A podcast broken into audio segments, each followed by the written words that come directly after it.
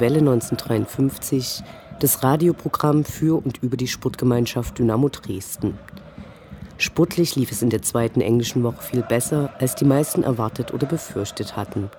Zwei Siege, am Ende eine kraftlose Niederlage, insgesamt eine ordentliche Punkteausbeute. Parallel verdichteten sich Gerüchte über einen Coup.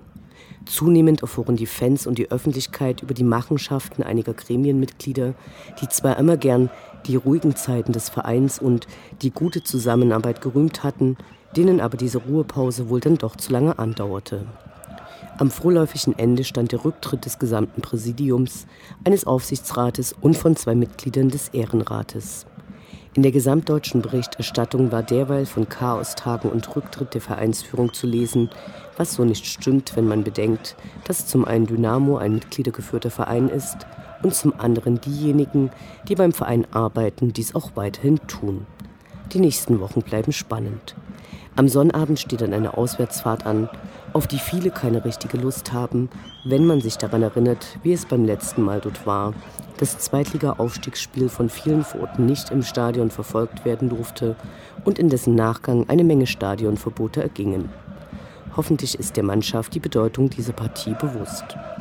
Darüber und über manches andere mehr haben wir mit unserem Kapitän Marco Hartmann gesprochen. All dies und mehr jetzt in der 85. Ausgabe von Welle 1953. Mein Name ist Anne Vidal, sputtfrei.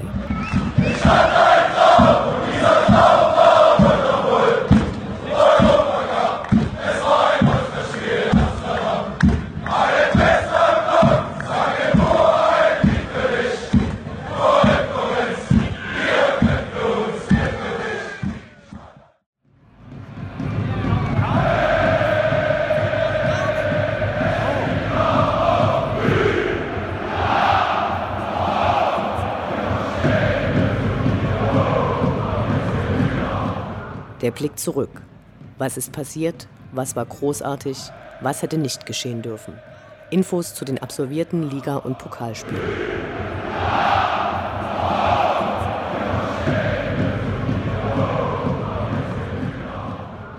Sechster Spieltag, 22. September, Sonnabend 13 Uhr, SG Dynamo Dresden gegen SV Darmstadt 98.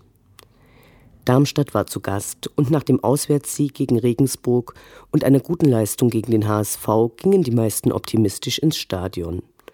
Kurz vor Anpfiff posierten die beiden Mannschaften gemeinsam für ein schnelles Foto hinter dem Aufsteller United by Football, das im Hintergrund durch Fans mit einem großen Banner Wir brauchen keine gekaufte EM, wir brauchen Veränderungen und eine Abwandlung des Aufstellers mit der Aufschritt United by Money, korrupt im Herzen Europas, geschickt gekontert wurde. Ähnlich gab es es auch in anderen Stadien, gebracht hat es aber nichts, die EM wurde nach Deutschland vergeben. Von einem weiteren Abbau von Fanrechten ist auszugehen, wird doch zum Beispiel ein Demonstrationsverbot in Stadionnähe verlangt. Doch wir schweifen ab. Schon vor dem Anpfiff gab es wilde Gerüchte, am K-Block hing über der UD-Blockfahne in Großbuchstaben die Botschaft Ralf Minge unantastbar. Bemerkenswert war die enorm große mediale Wahrnehmung dieses Spruchbandes. In der Vergangenheit wurde Dino durch die Aufmerksamkeit zu dem Ihr habt eine Stunde Spruchband übertroffen, das hatte damals aber eine ganz andere Stoßrichtung. In zunehmendem Maße funktionieren Äußerungen aus Fanblöcken als Stichwortgeber für Mädchen. Vor Jahren wäre das undenkbar gewesen. Da konnten in den Kurven ganze Gedichte präsentiert werden und die werden Sportjournalisten haben das nicht mal mitbekommen, geschweige denn darüber geschrieben. In diesem Fall hat das Spruchband, über das viele rätselten und spekulierten, bevor in den Tagen danach immer mehr Einzelheiten öffentlich gemacht wurden, die Interessen vieler Dynamo-Fans in einem nicht zu unterschätzenden Maße unterstützt. Fußball wurde auch gespielt und wie. Trotz Mauer Schiedsrichterleistung, der viele Fouls an Dynamo-Spielern nicht ahndete und damit indirekt dafür sorgte, dass Haris Duljevic nach der Halbzeitpause wegen einer Zehenverletzung nicht mehr rauskam, gelang den Schwarz-Gelben sehr viel. In der dritten Spielminute schoss Musa Kone per Strafstoß die Führung, die Darmstadt leider ausgleichen konnte. Teilweise wurden die Fans unruhig, weil Darmstadt auf langsame Pässe der Dynamos wartete und dann schnell attackierte. Es war ein spannendes Spiel mit Chancen auf beiden Seiten, der Support auf den Rängen krachend laut. Nach dem Wiederanpfiff zog Patrick Ebert dann einfach mal nach Vorlage von Musa Kone ab. Abgefälscht landete der Ball im Tor und er schenkte sich und uns allen sein erstes Saisontor. Nur kurze Zeit später baute Philipp Heise, dessen derzeitige Spielweise selten das Zungenschnalzen seiner Anfangszeit hervorrufen kann, nach Pässen von Patrick Ebert und Linus Walquist die Führung weiter aus.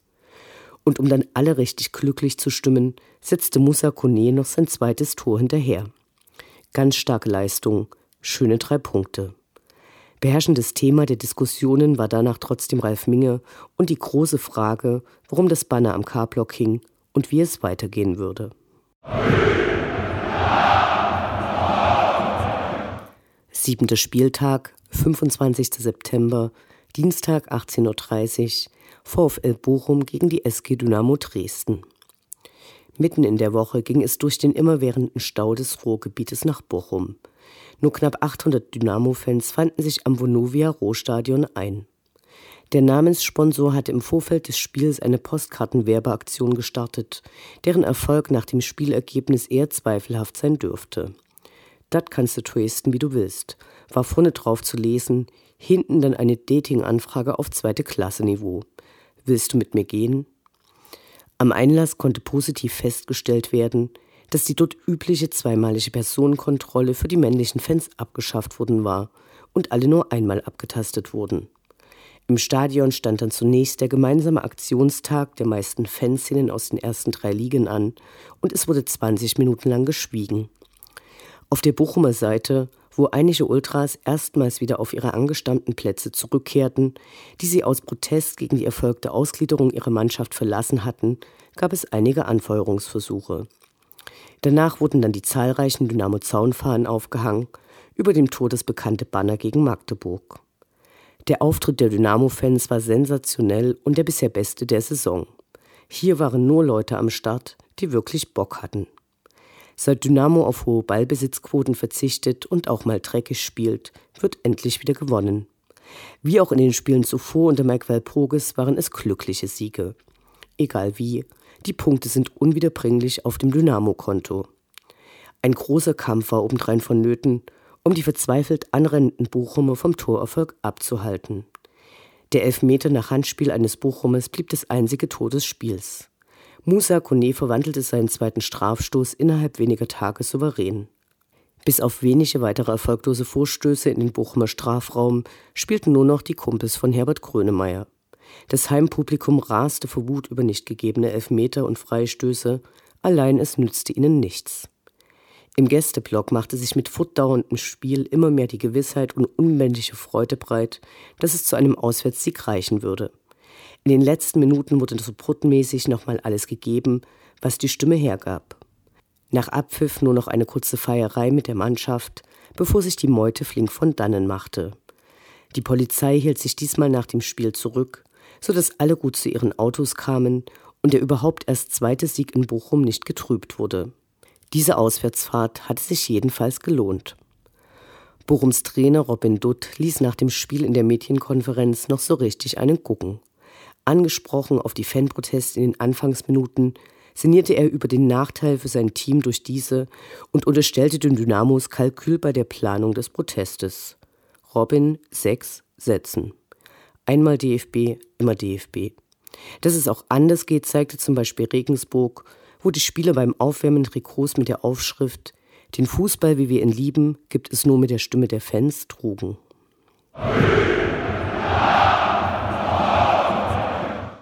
Achter Spieltag, 30. September, Sonntag 13.30 Uhr, SG Dynamo Dresden gegen die Spielvereinigung Kräuter Fürth. Die Kleeblätter, überraschend gut in die Saison gestartet, kamen mit einer recht kleinen Anhängerschar. Wie schon beim letzten Heimspiel treten sich viele Gespräche um die Gremien bei Dynamo. Das Zentralorgan Fanzine von OD widmete sich dem Thema gleich mehrere Seiten lang und enthüllte Vorgänge, die die meisten in den turbulenten Dynamo-Zeiten der Vergangenheit vermutet hätten. An den Banden wurde mit großen Bannern nachgelegt.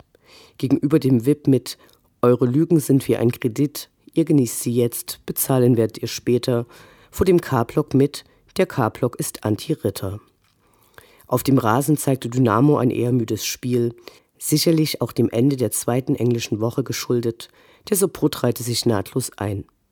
In der Aufstellung ließ Cheftrainer Mike Walpurgis Haris Duljevic als Stürmer spielen, eine Entscheidung, die von vielen nicht nachvollzogen werden konnte und leider auch keinen Erfolg brachte.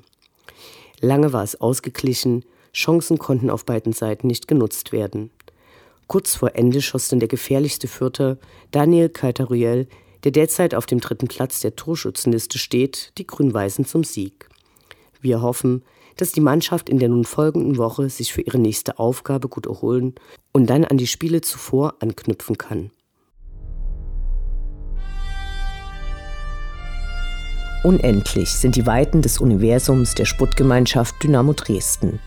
Alles rund um die SGD.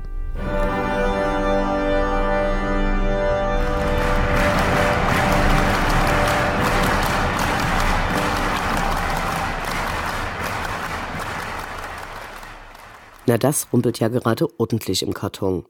Da haben manche auf die falschen Leute gehört und sich und ihre Position maßlos überschätzt und eine Palastrevolution angezettelt.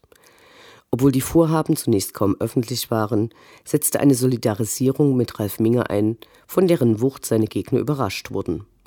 Zunächst hatten die Fans und die Öffentlichkeit von den Querelen erfahren, als beim Spiel gegen Darmstadt ein großes Ralf Minge unantastbar über der UD-Fahne gehangen hatte.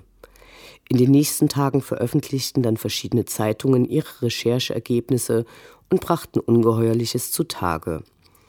In einer Vermischung diverser vergangener und zukünftiger Ereignisse und eigenwilligen Interpretationen hatten Präsidium und Teile des Aufsichts- und Ehrenrates auf eine Entlassung von Ralf Minge gedrängt. Dabei wurde vor Lügen und Diffamierungen nicht zurückgeschreckt. Es ging um Machtverhältnisse und Eitelkeiten, aber auch um wirtschaftliche Entscheidungen, die die Zukunft von Dynamo beeinflussen werden. Doch der Reihe nach. Auf der Geschäftsstelle, in der fast alle Angestellten schon sehr lange und mit viel Herzblut und Engagement arbeiten, gibt es eine große Unzufriedenheit mit dem kaufmännischen Geschäftsführer Michael Born. Diese wurden in einem Brief niedergeschrieben und an den Aufsichtsrat übermittelt. Danach passierte im Hinblick auf die angesprochenen Probleme nicht viel, aber über die Gespräche in einer Sitzung des Ehrenrates vor dem Darmstadt-Spiel die in der letzten Ausgabe des Zentralorgans über den Abdruck einer E-Mail geleakt wurde, lässt sich zusammen mit den weiteren Berichten, die es gibt, doch eine ganze Menge rekonstruieren. Zwei Mitglieder des Aufsichtsrates berichteten dem Ehrenrat über den Brief, und anstatt sich mit den Beschwerden der Angestellten auseinanderzusetzen, schoben sie Ralf Minge die Verantwortung als Anstifter zu. Dazu kamen Behauptungen, dass seine Krankschreibung inszeniert war, dass er Antidepressiva nehme, dass er nicht mehr er selbst wäre. Weitere Vorwürfe, zum Beispiel von Seiten des Präsidiums, waren, dass sie nicht über sportliche Entscheidungen im Vorfeld informiert wurden. Ein klarer Fall von Selbstüberschätzung hat auch das Präsidium rein repräsentative Aufgaben und nach unserer Satzung keinerlei Berührungspunkte mit dem operativen und sportlichen Bereich. Es wurde mit Rücktritten gedroht, wozu Ex-Präsident Andreas Ritter in den Zeitungsberichten dann nicht stehen wollte. Zitat es geht nicht um die Ablösung eines Ralf Minge, Michael Born oder andere Personen. Das ist nie Gegenstand der Diskussion gewesen. Und Rücktritt ist immer eine Option, aber die letzte. Unzufrieden waren die Möchtegern-Umstürzler auch damit, dass Ralf Minge Teammanager Martin Birner zurückholte, der während seiner Krankheitspause gekündigt hatte. Um im Aufsichtsrat eine Mehrheit zu bekommen, die über eine Entlassung hätte abstimmen können, wäre aber auch ein Rücktritt des derzeitigen Aufsichtsratschefs Jens Heinig nötig gewesen, der für sein gutes Verhältnis zu Ralf Minge bekannt ist. Es gab bereits konkrete Pläne, ihn mit vereinten Kräften dazu zu drängen, dem kamen aber die Fans mit ihrer Solidaritätsbekundung zuvor. In der dann stattfindenden Aufsichtsratssitzung am 26. September, an der auch die anderen Protagonisten teilnahmen, wurden keinerlei personelle Konsequenzen gezogen. Beim Spiel am Sonntag gegen Kräuter Fürth platzte die nächste Bombe. Im Zentralorgan wurden einige Zitate von Präsident Ritter, Aufsichtsrat Gasch und Ehrenrat Walter veröffentlicht, dazu eine ausführliche Mail von Ehrenratsmitglied Wolfgang Lessing, der in einer Mischung aus Überraschung und Schock detailliert über seine Sicht auf die Vorgänge schrieb. Tenor seines Schreibens es muss dringend über die Beschwerden der Geschäftsstellenmitarbeiter gesprochen werden, und der Aufsichtsrat hat sich hier durch Nichtstun blamiert. Die Führungskompetenz von Michael Brunn muss diskutiert werden. Das Ganze als Werk des Anstiftes Ralf Minge zu werten, ist schlicht und einfach nicht richtig. Damit bewies er Nähe zu den Fans, die ebenso überrascht und mit Unverständnis auf die Entlassungsversuche reagierten. Der K-Block zeigte ein großes Banner mit der Aufschrift Der K-Block ist Anti-Ritter. Gegenüber der VIP-Tribüne, wo die meisten der Gremienmitglieder die Spiele sehen, wurde ein riesiges Spruchband aufgehangen. Eure Lügen sind wie ein Kredit. Ihr genießt sie jetzt, bezahlen werdet ihr sie später. Dieses später kam dann schneller als gedacht, denn schon am Abend verschickten Andreas Ritter, Diana Schantin und Michael Winkler, also das gesamte Präsidium, sowie die Ehrenratsmitglieder Rasel und Michael Walter und Aufsichtsrat Gasch ihre Rücktrittserklärung an einen Presseverteiler, nicht etwa an den Verein. Auch dies ein Zeichen dafür, dass es nicht um das Wohl des Vereins ging. Einer wachsamen Fanszene und einigen Gremienmitgliedern ist es zu verdanken, dass dieser Versuch abgewehrt werden konnte. Unklar bleibt, warum nicht auch das zweite Mitglied des Aufsichtsrates zurückgetreten ist, das bei der Ehrenratssitzung Ralf Minge diskreditierte. Im Nachhinein bleiben schale Gefühle und das ungläubige Staunen, dass es wieder zu Gremienzusammensetzungen kommen konnte, die überhaupt nicht wissen, was den Fans wichtig ist, denen es aber auch egal scheint.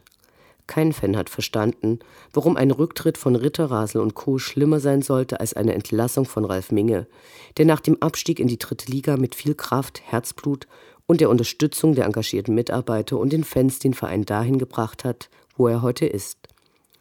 Die Vorgänge waren bundesweit ein Thema, insbesondere die Rücktritte führten zu reißerischen Schlagzeilen über Chaos und Führungslosigkeit. Wir denken, dass die Richtigen den Verein verlassen. Ex-Präsident Ritter hatte in den letzten Monaten nicht immer eine gute Figur abgegeben. Als Beispiel sei hier der Umgang mit der Beschwerde der Ehrenspielführer genannt, als er Ruhe im Verein mit Aussitzen verwechselte und in einer Erklärung, die erst erschien, als der Fall in der Öffentlichkeit gelandet war, verbreiten ließ, dass es keinen Gesprächsbedarf gebe. Ein vereinsschädigender Affront ist doch davon auszugehen, dass bei 22.000 Mitgliedern nicht nur die drei Ehrenspielführer Probleme mit der Stasi hatten. Dies nur einer der Punkte, denen er sich auf der nächsten Mitgliederversammlung Mitte November hätte stellen müssen. Die Leute, die derzeit für Dynamo arbeiten, sind weiterhin im Amt. Für den Aufsichtsrat gibt es noch Nachrücker.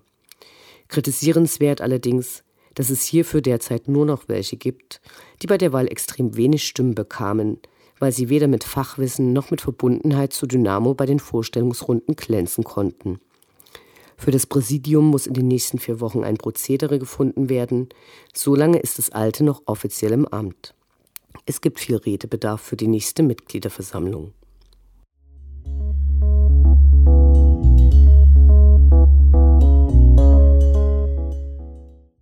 In den Herbstferien findet im Fanprojekt der traditionelle UT-Fahnenmalwettbewerb statt.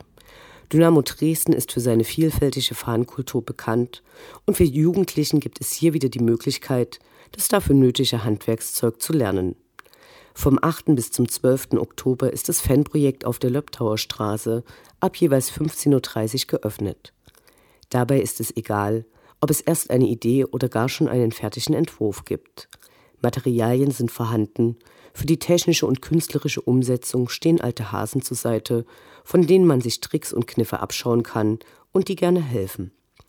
Die besten Fahnen werden prämiert, Essen und Getränke gibt es auch, also schaut vorbei. Aber gut, ich meine, alles, was ich jetzt rede, ist alles Schall und Rauch. Das Interview. Gespräche mit Spielern, Funktionären, Initiativen, Freund und Feind.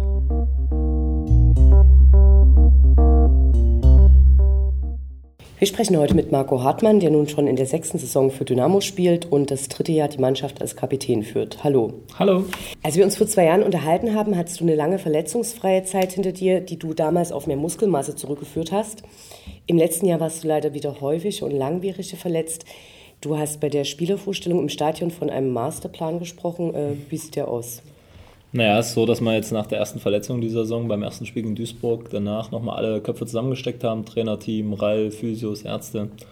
Waren nochmal extern bei einem Arzt, haben uns da nochmal beraten lassen, was wir langfristig machen können, um präventiv halt ein bisschen vorzusorgen. Und da ist es halt so, dass ich für die Woche gesehen ähm, einen Plan habe, was ich vorm Training machen muss, was ich nach dem Training zu machen habe.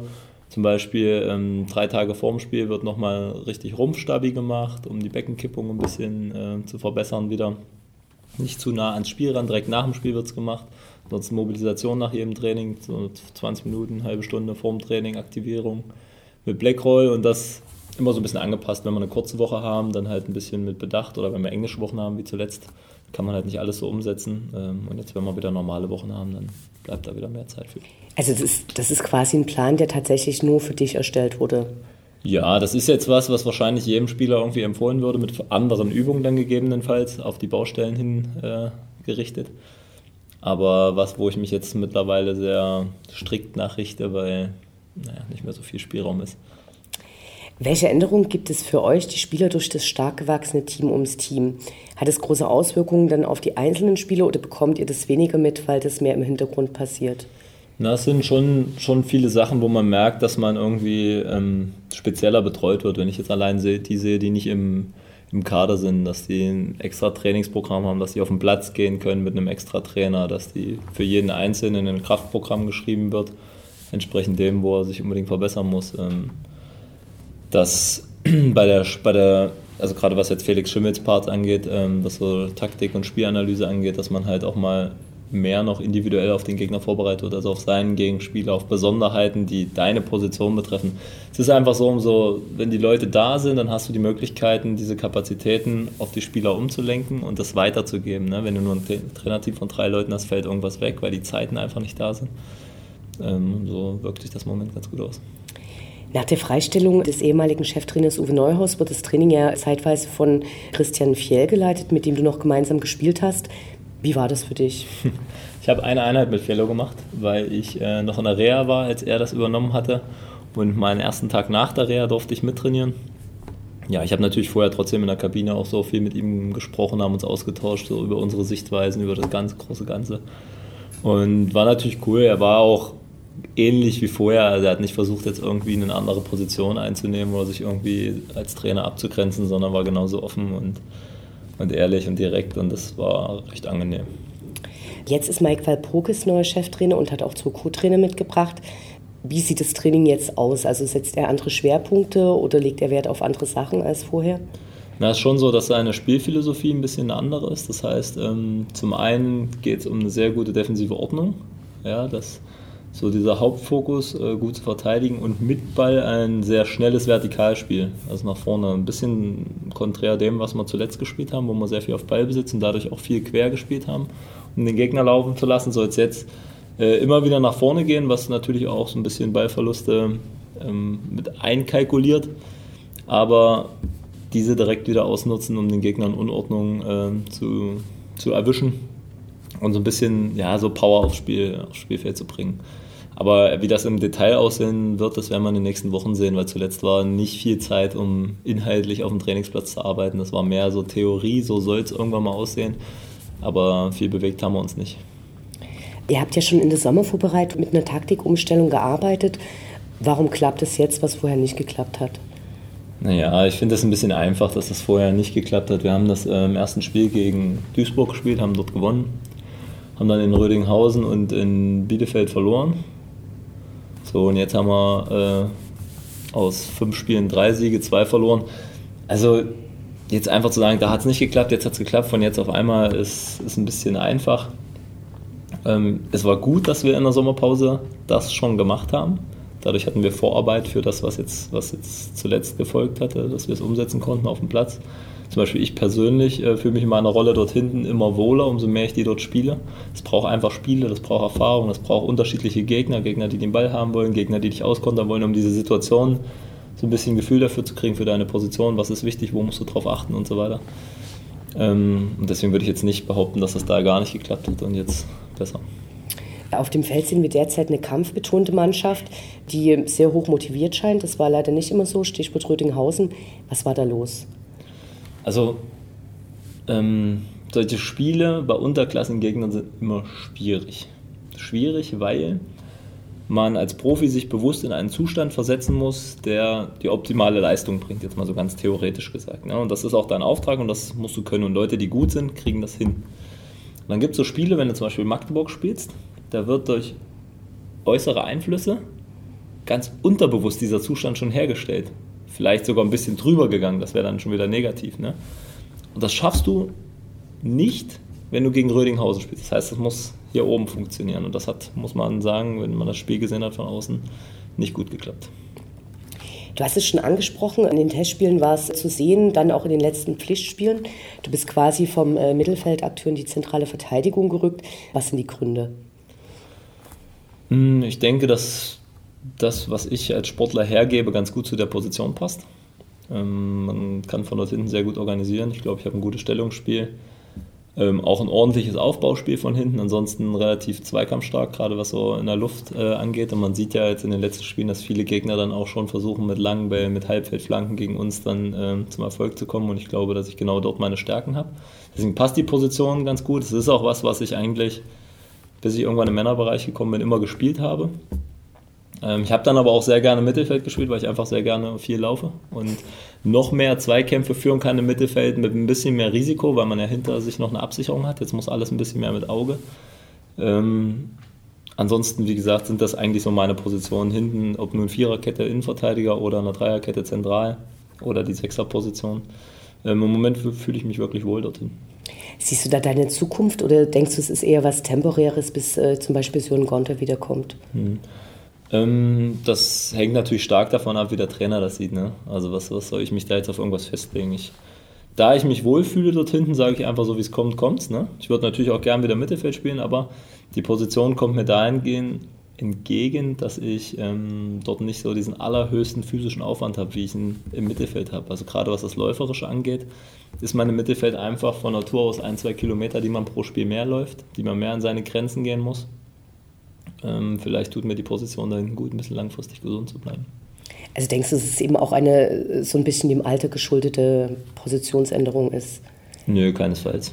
Das ist, ähm, die Trainer hatten sowohl Uwe Neuhaus im Sommer das Gefühl, dass ich von dort hinten auch gerade bei einem neuen System, was einstudiert wird, auf meine Mitspieler Einfluss nehmen kann. Äh, und hat mich dort hinten dann halt als sehr wichtig erachtet, um dieses System in die Mannschaft reinzukriegen. Und genauso ist es jetzt auch. Du hast dich nach dem Spiel gegen Darmstadt öffentlich für Ralf Minge ausgesprochen und seine Wichtigkeit betont. Am Wochenende gab es dann äh, diverse Rücktritte. Wie wird da die Mannschaft informiert? Naja, wir haben ein offizielles Statement gekriegt von, also so wie es halt an euch vorausgegangen ist, haben wir es nächsten Morgen dann halt auch erfahren als Mannschaft. Ich muss sagen, wir hatten dann einen freien Tag, äh, sodass ich jetzt gar nicht weiß, inwiefern das überhaupt Thema in der Mannschaft ist. Mir persönlich ähm, wie soll ich sagen, das ist nicht so hart klingt, berührt es jetzt nicht besonders. Ich kenne die Person nicht, ich bin seit sechs Jahren im Verein, ich kenne sie flüchtig vom Sehen und ähm, sie haben jetzt auf mein Wirken am Samstag am Spiel keinen Einfluss, deswegen kann ich dazu wenig sagen. Spielt es für die Spieler eine Rolle, wie der Verein äh, aufgeführt wird? Also ist dann Bewusstsein dafür da, dass Dynamo äh, ein mitgliedergeführter Verein ist oder ist es auch erstmal nicht so wichtig für euch als Spieler? Naja, das bekommt man so im Laufe der Zeit mit, ähm, wenn, wenn gewisse Dinge da sind, dass man merkt, dass immer alles über, über die Mitglieder entschieden wird, was ja ein, ein gutes Prinzip ist, weil es irgendwie mehr demokratisch und fair wirkt ne? und wenig Alleingänge zulässt. Man merkt aber auch, dass gewisse Dinge irgendwann auf Dauer ein bisschen langsam funktionieren, ne? weil immer erstmal alle mit ins Boot geholt werden müssen. Ähm, aber ob das jetzt für uns als Spieler hat das auch keinen wahnsinnig großen Einfluss. Das nächste Spiel geht gegen Magdeburg. Beim letzten Mal äh, 2016 beim 2 Aufstiegsspiel, da warst du nicht dabei, weil du deine fünfte gelbe Karte gesehen hattest. Ist der Mannschaft die Bedeutung dieses Spiels bewusst? Ähm, die, die schon länger da sind und die vielleicht damals schon dabei waren, ja, auf jeden Fall. Bei allen anderen werden wir das jetzt äh, äh in den Tagen bis zum Samstag auf jeden Fall reinkriegen, dass ähm, das halt wieder die Kunst, natürlich nicht zu übersteuern, aber zu wissen, dass dieses Spiel was ganz Besonderes ist. Und ich glaube, es tut uns auch gut jetzt, dass wir eine Woche Zeit haben, uns auf dieses Spiel vorzubereiten. Und dann ein richtiges Highlight, wo ich, wo ich mir einfach im Vergleich jetzt zum letzten Spiel äh, erstmal die Frische wieder, wieder wünsche, die uns ein bisschen gefehlt hat gegen Fürth und natürlich auch so diese, diese Gier, dieses Spiel unbedingt zu gewinnen. Wie bereitet ihr euch konkret darauf vor? Also ich denke, dass äh, das Training und so ganz normal ablaufen wird, wie vor jedem anderen Spiel, wenn wir jetzt gegen, am Wochenende gegen Sandhausen spielen werden. Äh, ich glaube, das ist kein, kein Unterschied. Da wird der Gegner analysiert, da wird geguckt, wie müssen wir was machen, um möglichst erfolgreich zu sein. Ansonsten kann es schon sein, dass wir in der Mannschaft vielleicht mal so ein bisschen drüber sprechen, wie war es damals, als wir dort gespielt haben. Ich habe auch schon häufiger Magdeburg gespielt, auch nicht, äh, also damals noch mit Halle. Und es ist immer schon eine besondere Stimmung, muss man sagen. Es gibt natürlich viele Spieler bei uns, die auch große Stadien kennen, die laute Stadien kennen, die ähm, erhitzte Atmosphären kennen, aber ich sage, das wird was Besonderes, auch für die, die schon ein bisschen was erlebt haben. Und da muss man sich im Kopf auch drauf einstellen. Ich erinnere mich an das Aufstiegsspiel damals. Die Situation war eine andere, wir waren ja eigentlich schon durch, wir wollten es dort festmachen und ähm, Magdeburg, ja, eigentlich waren wir der Meinung, das gewinnen wir locker. Und wir haben uns einfach mal 60 Minuten lang überfahren dort mit äh, ganz viel Power, mit diesen, mit diesen Zuschauern im, im Hintergrund, mit diesem Blechdach, was da äh, so runterschallt. Und wir hatten Riesenprobleme und das ist genau was, wo man im Kopf vorher schon mal sich ein bisschen darauf einstellen muss, dass genau das auf einen zukommen kann und dass man dann halt nicht einknickt. Doch eine Frage, die viele Fans brennt interessiert. Äh, wie hast du den Stimmungsboykott in Bochum wahrgenommen? Wusstet ihr es vorher als Mannschaft und äh, wie verfolgt ihr diese Streitigkeiten zwischen Fans und dem Verein? Ähm, wahrgenommen habe ich, also ich gehört habe ich es kurz vorm Spiel irgendwie, dass es so sein soll. Wahrgenommen habe ich es wahrscheinlich nur beim Anpfiff. Danach nicht mehr, ehrlich gesagt. Wirklich nicht. Erst danach wieder, als es äh, zur Diskussion kam, dachte ich, ah ja, okay, so war das. Ähm, ansonsten fand ich es halt ganz gut, dass man vor anderthalb Jahren da einen Weg aufeinander zugefunden hatte oder gesucht hat, wie auch immer. Ähm, und um was zu bewegen, macht es halt immer nur Sinn, miteinander zu reden. Ich kenne mich nicht genau aus in den Standpunkten, ehrlich gesagt, und ähm, was da jetzt der Grund genau ist, um wieder alles auf Eis zu legen ich glaube, um eine Lösung zu finden, muss irgendwie, müssen beide Seiten aufeinander zugehen. Und das wäre natürlich wünschenswert, weil zurzeit allgemein der Fußball so ein bisschen abdriftet. So, das ist ein bisschen schade so zu beobachten. Vielen Dank und viel Erfolg für die Saison und vor allem wenig Verletzungspech. Dankeschön.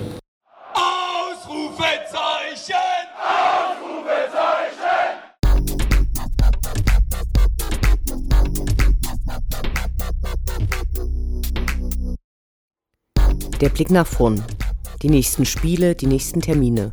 Hoffnung und Zuversicht. Niederlage oder Ufter.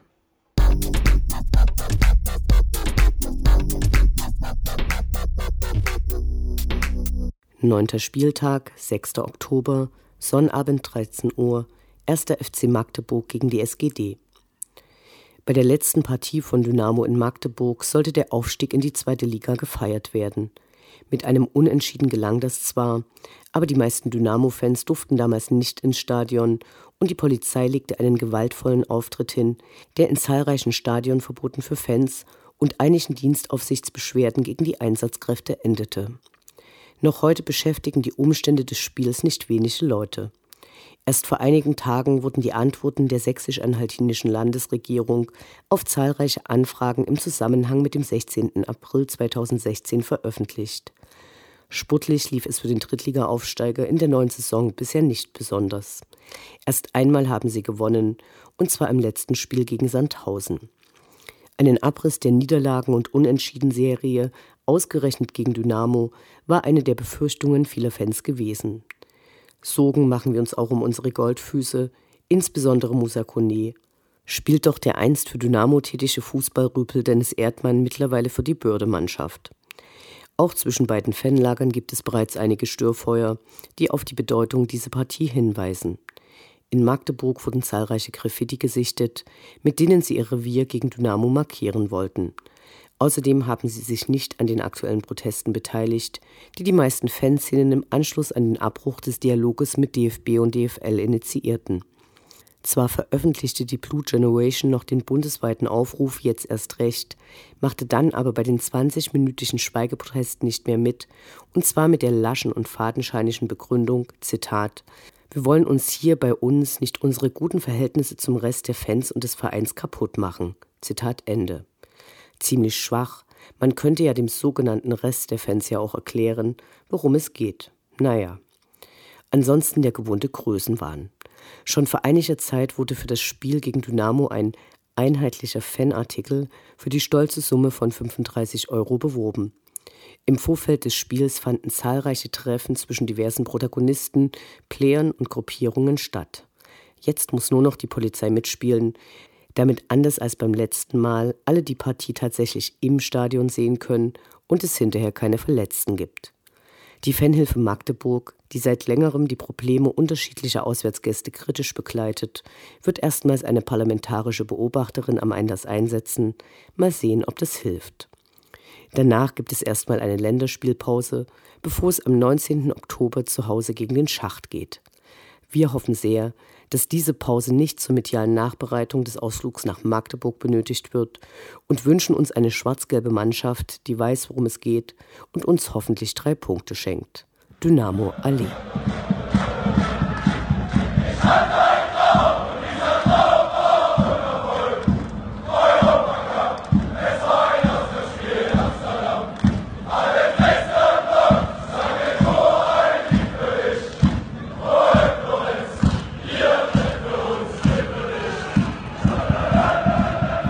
Das war Welle 1953, das Programm für und über die Sportgemeinschaft Dynamo Dresden. Eine neue Sendung über die SGD, uns, die Fans und alle Neuch- und Widrigkeiten auf dem Weg zum Europapokal gibt es in zwei Wochen bei Coloradio und zum Nachhören im Internet auf welle1953.net als Podcast, den ihr selbstverständlich abonnieren könnt, um keine Sendung zu verpassen. Mein Name ist Anne Vidal. Auf Wiederhören bis zum nächsten Mal.